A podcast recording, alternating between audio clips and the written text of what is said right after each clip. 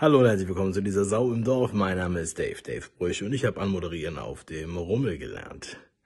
Herzlich willkommen. Ich möchte euch jemanden vorstellen, und zwar einen waschechten Journalisten von der Journalistenschule.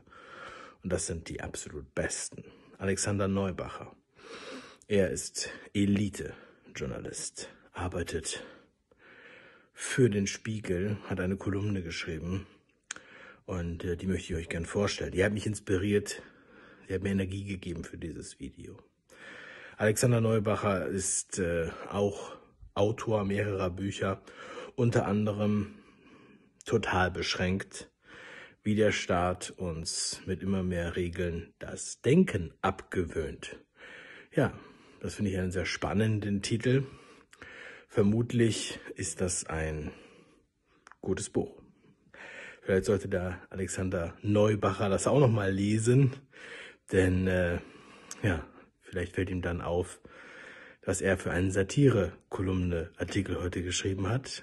Ich dachte erst, das wäre ein waschechter Satire-Artikel, war wirklich beeindruckt. Und dann sah ich, Moment mal, das ist ja der Spiegel. Ich glaube, die meinen das ernst. Und zwar ist der Titel Querdenker in Weiß. Ja, ihr habt richtig gehört.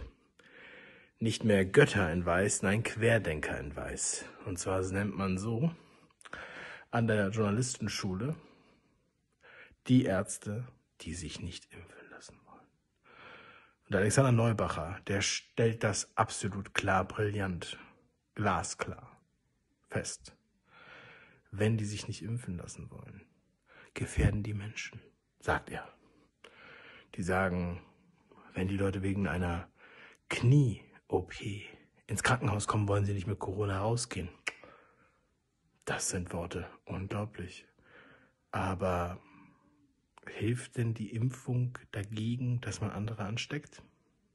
Ich glaube nicht, aber vielleicht hat der Neubacher das einfach noch nicht gewusst. Ist ja auch schon ein paar Jahre her, dass der auf der Journalistenschule war und er hat sich jetzt warm gesessen, deswegen ist er ein bisschen bequem, ist ja kein Problem. Ne?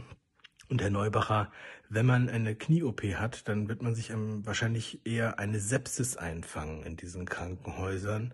So führt es ja auch leider zu 20.000 Krankenhaustoten im Jahr in Deutschland. Und das ist bedrohlich. Er stellt auch noch fest, dass die Impfung ja nur ein ganz kleiner Pix ist. Pix, Pix, der ja schon an Tausenden getestet wurde im Galoppverfahren. Und er sagt, und dagegen das Virus, eine der Top 3 Krankheiten, an der die Menschen hier sterben. Also, das sagt er. Das ist wirklich genial. Also, ich glaube nicht, dass es unter den Top 3 ist, aber äh, ich meine, er war auf der Journalistenschule.